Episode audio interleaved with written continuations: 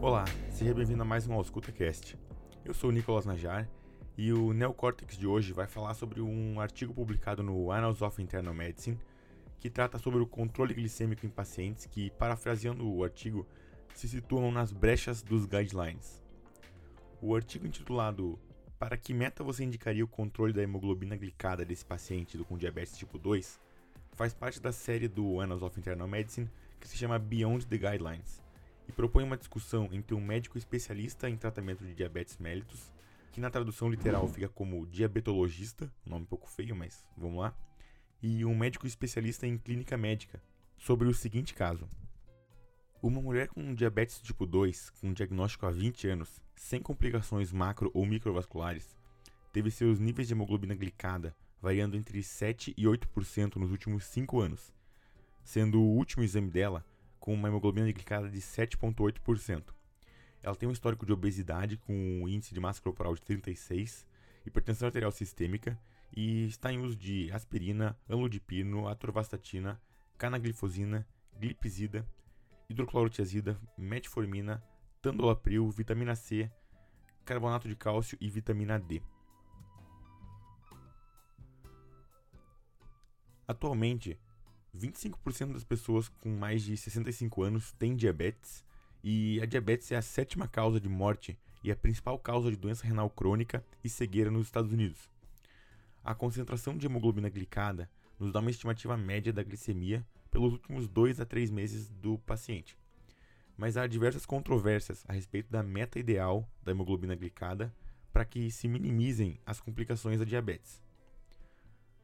O artigo, então, considerando que o guideline de 2018 da American College of Physicians, que se baseou numa revisão sistemática de guidelines já existentes e dos principais estudos já realizados quanto então a esse benefício de reduzir os níveis de hemoglobina glicada até 6,5%, 7%, 7,5% ou 8%, dependendo da evidência que você pega como referência, quanto a qual é o melhor nível para reduzir ao máximo as complicações micro ou macrovasculares, as complicações cardiovasculares ou a mortalidade total. E então as questões que o artigo vai se propor a discutir são três. A primeira dela é quais os riscos e benefícios que a gente tem que dosar para fazer um controle glicêmico rígido em pacientes com diabetes tipo 2.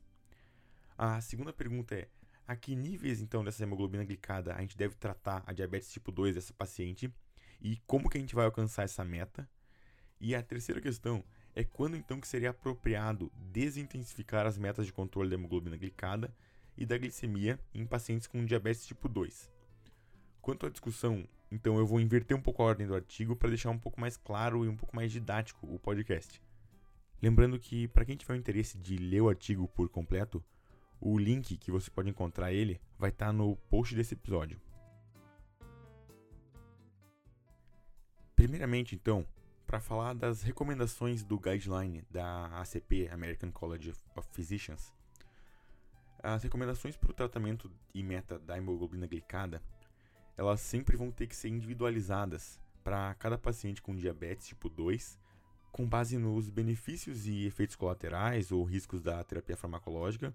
juntamente então com as preferências do paciente, o estado de vida geral dele,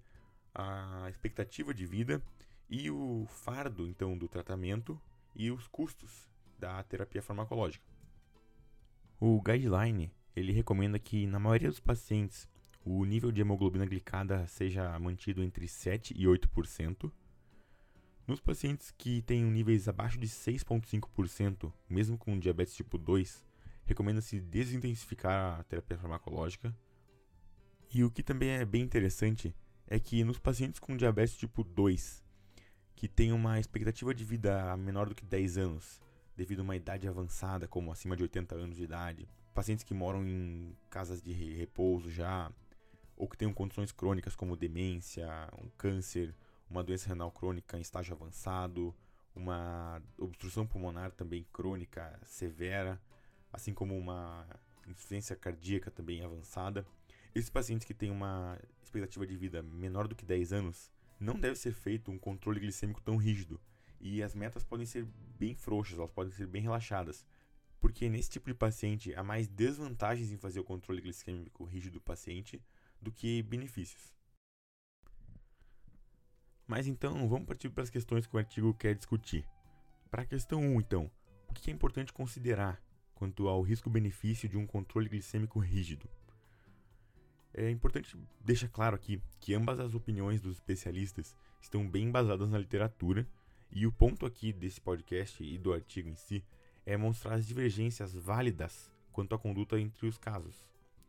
Segundo o diabetologista ou especialista em diabetes, o maior avanço no tratamento da diabetes mellitus após a insulina foi a descoberta de novos métodos para diminuir as complicações a longo prazo da hiperglicemia. Por isso, trazendo várias evidências de um benefício de um controle estrito da hemoglobina glicada,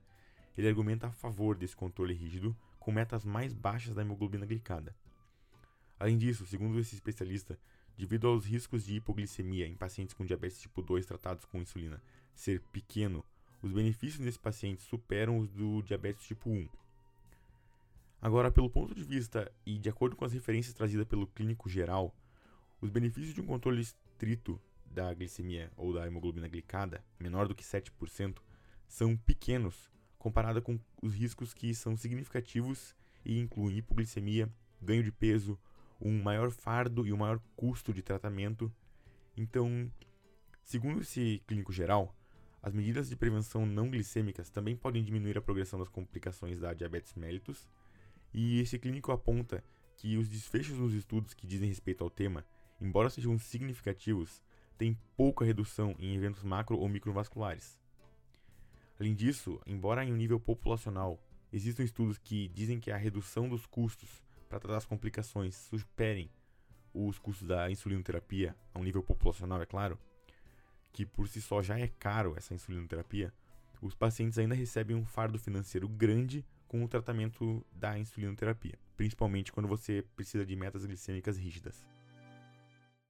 Partindo agora então para a segunda questão do artigo. Para que metas de hemoglobina glicada a gente deve tratar os pacientes com diabetes tipo 2 e como que a gente deve atingir essas metas? O diabetologista, em resumo, ele diz que a hemoglobina glicada deve ter um alvo de 7% para a maioria dos pacientes e que esse alvo é baseado em estudos bem estabelecidos que mostram benefícios na doença microvascular devido a diabetes e em estudos com longo follow-up com reduções de doenças cardiovasculares também. Ele diz que se você relaxar as metas glicêmicas para a maioria dos pacientes, você está expondo ele mais a riscos para complicações severas. E por isso, diz que as metas de hemoglobina glicada devem ser de 7% para a maioria dos pacientes. Por outro lado, o clínico geral, ele concorda então com o guideline da American College of Physicians, ACP, com que a meta da hemoglobina glicada deve ser entre 7 e 8% para a maioria dos pacientes com diabetes tipo 2. Ele fala que muitos médicos superestimam o benefício de um controle glicêmico rígido e subestimam o fardo que esse controle glicêmico traz para o paciente.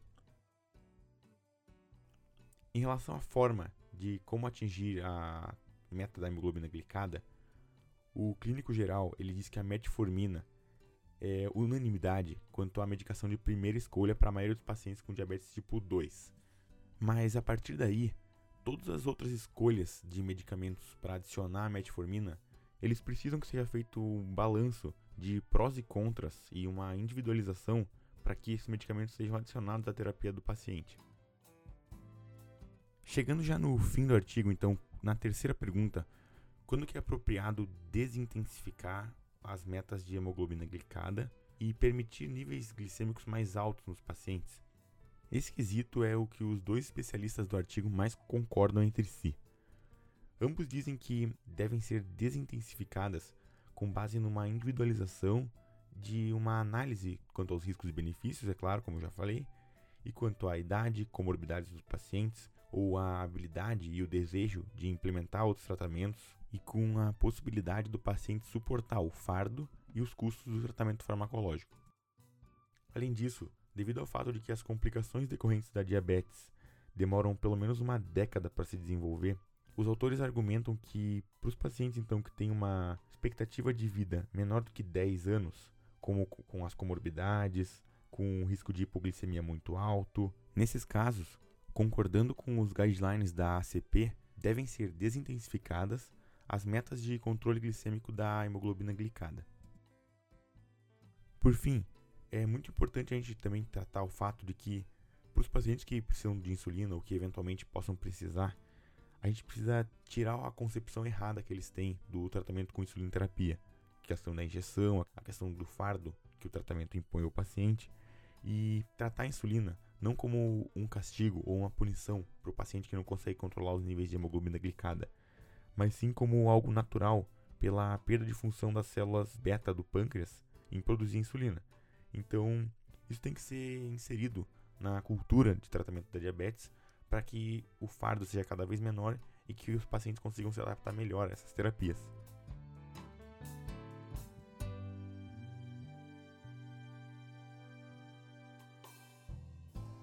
Esse foi o Ausculta de hoje. Se você tem alguma crítica, alguma sugestão ou quer conversar um pouco com a gente, manda uma mensagem no arroba AuscultaCast, é a nossa principal forma de comunicação com os ouvintes. Fique ligado para os outros episódios, a gente está lançando toda semana um episódio de atualização como esse, junto também com algum outro tema que a gente julga interessante ou algum outro tema que a gente julga importante. Essa semana a gente lançou uma revisão do ATLS da décima edição,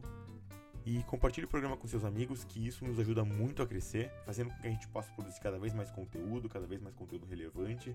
para que vocês consigam ouvir e se atualizar cada vez mais.